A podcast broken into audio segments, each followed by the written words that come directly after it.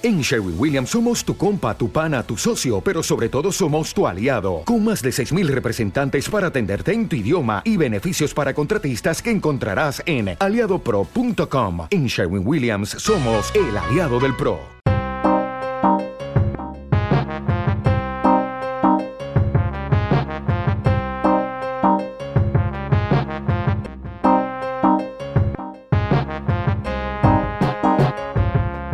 Hoy en Alto Rendimiento estamos con Rafael Guerrero. Rafael es licenciado en Ciencias de la Actividad Física y el Deporte, entrenador de pádel y es el creador de la web planetapadel.com. Hola Rafa, buenos días. Hola, buenos días Xavi. Eh, Rafa, ¿nos podrías contar qué, qué es esto de planetapadel.com? Sí, mira, os cuento. Eh, planetapadel.com es un portal web que, bueno, aúna diferentes eh, temáticas. Siempre todo eh, relacionado con, con, el mundo pádel, ¿no? Pero es un portal general en el que publicamos noticias, publicamos actividades de formación, publicamos también cualquier información referente a torneos y bueno, esa es un poco el, la temática general. También es cierto que Planeta Padel eh, tuvo como comienzo, sus comienzos fueron un blog personal, hace ya unos tres años aproximadamente, y de ahí ya pues fue evolucionando un poquito para convertirse en una página. O sea que los orígenes, los comienzos fueron como blog para luego pasar a ser eh, página web. Ajá. ¿Y cuáles son los servicios que, que propones?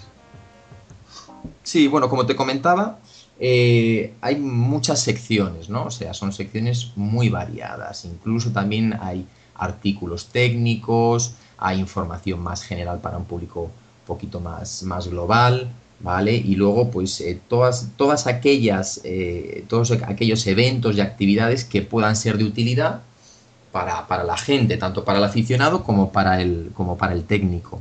Uh -huh. Desde tu punto de vista, ¿tú cómo ves el, este boom ¿no? que, que, que el pádel ha experimentado en los últimos años? Exacto, pues mira, eh, la evolución, como todo el mundo sabe prácticamente, ha sido muy grande, ¿no? O sea, el boom ha sido tremendo. Estamos hablando que en España, pues bueno, sí se jugaba, ¿no? Ya sabemos que los comienzos fueron en el 68, 70 en México, para luego que algunos, eh, algunos españoles se lo trajeran a España. Y bueno, comenzó muy fuerte tanto en Bilbao como en Marbella. Y poco a poco se fue, se fue instaurando, ¿no? ¿Qué ha sucedido? Pues que en estos últimos 10 años el salto ha sido tremendo. Tremendo es que estamos hablando de una construcción de instalaciones muy grande y, y actualmente sobre todo hablamos también incluso de, de, clubes indoor, que es un poco lo que está más en, en boga actualmente. Uh -huh. eh, ¿Qué metodología de entrenamiento de pádel tienes? Pues mira, eh, metodología, yo con el paso del tiempo, al principio eh, todos nos identificábamos con alguna en particular, pero con el paso del tiempo uno se va dando cuenta que lo de metodología es más que nada adaptarse a los alumnos, ¿no? O sea, uno no tiene que quedarse anclado en una sola, sino que se trata de ir adaptando continuamente las diferentes metodologías al momento en el que nos encontremos y al alumno, ¿no? Puede ser un alumno que tenga algún tipo de dificultad o le cueste adquirir algún concepto más que otros, entonces tendrás que eh, priorizar unas sobre otras, ¿no? Pero el, concepto este de, bueno, siempre la misma metodología o yo no voy a utilizar otras, yo creo que es bueno ir dejándolo atrás, ¿no? Es importante que haya variedad y, bueno, es verdad que en mi caso intento respetar un poco la dinámica del juego, me explico, la técnica es importante, lógicamente, y más en este en este tipo de juego, uh -huh. pero, pero claro, no debemos olvidarnos de la propia dinámica del juego, ¿no? O sea, para qué jugamos, cuándo jugamos, en qué lugar de la pista nos encontramos, todo eso es, es igual de importante que el cómo ejecutar los golpes, ¿no? Uh -huh. Esos es un poco el, el, los conceptos básicos.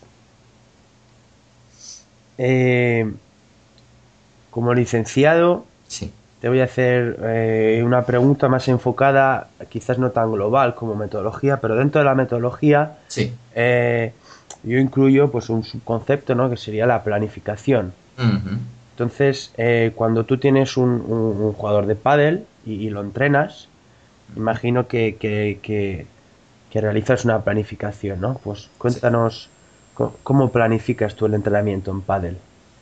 Bueno, el entrenamiento eh, se intenta, ¿no? Y también es un poco, pues bueno, la realidad actual, se intenta que sea eh, lo más global y lo más funcional posible, ¿vale? O sea, me refiero, intentamos integrar todas las dimensiones, ya sea a nivel técnico, táctico, condicional, incluso a nivel psicológico, ¿no? Pero son esos cuatro pilares los que intentamos integrar de forma lo, hay que intentar que sea lo menos artificial posible, ¿no? Entonces, pues eh, habría que en primer lugar analizar un poco el, nivel de ese jugador, ¿no? Un poco las experiencias, la categoría de ese jugador y a raíz de ahí ir viendo, ¿no? Cómo eh, situar, cómo colocar los diferentes elementos durante toda la temporada, ¿no? Durante el transcurso de la temporada. Es un poco, es un poco ese, esa idea, ¿no? O sea, es, es, un, es una planificación general ¿vale? Y luego, pues si al jugador realmente le hace falta, eh, claro, trabajar sobre aquellos aspectos que sean más específicos. Eh, a nivel de macros, mesos, micros, eh, ciclos, evidentemente, ¿cómo, organizas la planificación? Bueno, eso, Xavi, lo que sucede es que estamos hablando, claro, cuando entramos en, en ese tipo de planificación, ¿no? Con esa programación, hablamos sobre todo de eh, jugadores eh, ya en un plano más profesional. Lo que es en pádel de formación, en lo que también algunos llaman pádel social o pádel de ocio, claro, esos conceptos no tienen mucha cabida. Entonces lo que se realiza es una programación más general en la que, como te comentaba también, se intentan aunar todos los elementos ¿no? para ir conformando un poco ese año, ¿no? Todos los conceptos que el entrenador quiere trabajar con esos alumnos de ese perfil y pues repartirlos, ¿no? De la forma, de forma lo más coherente posible durante el año. Pero ya te digo que hablar de mesociclos, mesociclos o macrociclos en pádel de formación, bueno, es un, es un poco es un poco atrevido. Eh, vayamos a las tareas entonces. Sí. Eh, cómo diseñas tareas, cuáles, si es que tienes, son tus tareas estrella y, lo que más me interesa, eh, dónde está la clave del éxito en la tarea, es decir, eh, cómo tú sabes que una tarea te está dando lo que realmente tú quieres trabajar. Estas tres preguntas. Sí, se entiende, se entiende, Xavi. Pues mira, eh, lógicamente el desarrollo de la sesión, ¿no? Que bueno, es un poco también el perfil de, quizá no, no todo el mundo, pero el perfil del licenciado, ¿no? Una figura que sí se va incorporando cada vez más al mundo del pádel, pero que bueno, desde el comienzo pues eh, ha costado un poco, ¿no? El que, que se vaya integrando. El desarrollo de la sesión siempre va a tener esas tres partes que todos conocemos, ¿no? El nivel, a nivel de calentamiento, la parte de comienzo de la sesión, la parte principal y una vuelta a la calma, ¿no? Es cierto que todavía a la gente le cuesta un poco eh, ceñirse a estas, a estas fases, ¿no? Especialmente la de calentamiento y la de vuelta a la calma, pero es cierto que educando poco a poco sí que se consigue. Yo con bastantes grupos ya sí que he conseguido que entiendan la importancia de estas fases, ¿no? Como te decía, sobre todo la, fase de inicio, ¿no? De, entrada en calor y la de vuelta a la calma, ¿no? Sobre todo si, si el grupo es un poco más exigente. Con respecto a las tareas y un poco a la estructura de la sesión, eh, yo intento, eh, lo que intento es mezclar un poco, ¿no? Y, eh, sumar tareas tanto en el plano técnico como en el plano de, pelota real, ¿no? Lo que se llama bola viva, bola real. Entonces, hay una mezcla, ¿no? Muchas veces el monitor puede llegar a trabajar solamente con lo que es un, lo que se llaman cestos, unas repeticiones, un poco más analítico, ¿vale? Pero luego también es bueno plantear tareas con cierta globalidad, en la que la técnica sigue siendo importante, pero también hay que hacerle ver al alumno que, como te comentaba anteriormente, hay eh, otros elementos que son igual de importantes, ¿no? Que es cómo saber jugar la pelota, hacia dónde jugarla, dónde se encuentra el rival, en qué sector de la pista me encuentro, qué elección de golpe tengo que hacer en ese momento, esa toma de decisión también es importante. Entonces, las tareas que se plantean, normalmente yo intento que se enfoquen hacia ese, hacia ese sentido. También es cierto que todos usamos eh, ejercicios y tareas más analíticas porque son necesarias, ¿vale? Pero hay que entender que es eh, el beneficio para el alumno, hablando especialmente también en, entornos, en entornos de formación, eh, cuando uno le plantea tareas más globales, eh, suele ser mayor. ¿no? El jugador entiende mejor el juego y al final su aprendizaje suele ser mayor y más rápido. Si, tuviera que, decir o que explicar una tarea, ¿cuál sería? Es decir, si ahora te digo, eh, Rafa, eh, soy, soy tu deportista a tu cargo y, y tenemos que hacer una tarea. Lo que yo denomino tarea estrella, ¿no? Que es la tarea más recurrente. ¿Cuál sería en tu caso?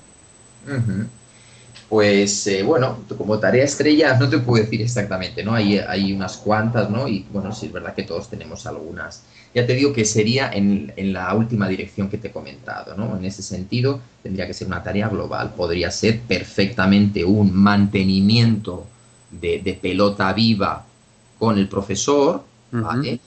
Bajo alguna serie de condiciones, ¿vale? O de incluso restricciones o de condicionamientos, ¿vale? Entonces, tú puedes eh, aportarle al alumno esa información. Oye, mira, pues si el jugador, eh, si yo en, este caso el monitor se pega demasiado a la red, pues tiendes a jugar más por arriba. Eh, bueno, tareas de ese tipo, ¿no? en, la, que existan a veces condicionantes para potenciarle un trabajo en concreto a ese, a ese alumno. Eh, Rafa, ¿ante qué problemas te encuentras en, tu día a día, en tu trabajo? Bueno, el problemas no, no, no. Yo me considero privilegiado por, trabajar en el mundo del deporte. Bueno, también es cierto que no, no he hecho otra cosa. Quiero decir que es, es un poco en lo que siempre me he estado involucrado. No, no, no, no, no tengo especial problema. Lo único quizá es un poco que entre todos eh, eh, le vayamos dando la importancia que tiene al, juego ¿no? y al, mundo del pádel. Porque todavía es cierto que la gente se acerca un poco, pues bueno, pues sí, para ir probando, pero eh, quizá a lo mejor no con, no, no con, el, con, con la capacidad de sacrificio o con las ganas de entrenar que a veces puede, puede requerir, ¿no? Entonces, simplemente es un poco ese, ese, detalle que te comento. Pero bueno, que en el fondo no, no suelo, no suelo tener grandes, grandes problemas. Lo que te decía quizá también antes un poco, pues eso, hacerles ver eh, que más allá de lo divertido que es, que es cierto, es cierto, es muy divertido, la curva de aprendizaje es muy alta, enseguida se destaca, sobre todo al comienzo, es verdad que luego tiende a, volverse un poco más meseta, eh, hacerles ver que, que, tienen que ser exigentes con muchas, con, con, muchas partes de la sesión, ¿no? Con las correcciones, con, con, luego con la práctica por su parte, ¿no? Entonces, pues bueno, más que nada es un poco ese, esa lucha con ellos, ¿Alguna experiencia, alguna anécdota que te haya marcado? Mm, bueno, no especialmente, Xavi. Eh, simplemente yo creo que lo más lo más bonito y lo más interesante es, eh, es, formar, ¿no? O sea, yo sí que me considero un apasionado de la formación en todos los sentidos y con todos los perfiles. Y bueno, lo que sí que intento es cada vez y continuar como una actitud final y una actitud de vida el, seguir formándome, ¿no? Y lo que más, me, lo que más me, me, puede llenar y lo que más me ha podido motivar, incluso pues, como, anécdota, es el, es el trabajo con los más pequeños, ¿no? Trabajo con los más pequeños eh, si estos realmente tienen ese interés y, esas ganas por, por, el mundo del, del pádel, pues, en general, ¿no? Del deporte, el, beneficio es, tremendo, ¿no? O sea, ellos destacan mucho, absorben muy bien los contenidos y, enseguida son muy agradecidos. Yo tengo algunos grupos que, realmente es, un espectáculo poder verles entrenar, ¿no? Y ya incluso las ganas que tienen antes de empezar la clase, 15 minutos antes, eh, muy atentos, muy receptivos para mí es, es, lo más importante, ¿no? esa formación y esas ganas que, que ponen los más pequeños. Ajá. Rafa, pues en nombre de Alto Rendimiento, muchas, muchas gracias por haber colaborado con nosotros. Pues eh, gracias a ti, Xavi, y a todo el equipo de Alto Rendimiento. Muchas gracias. Hasta la próxima. Hasta la próxima.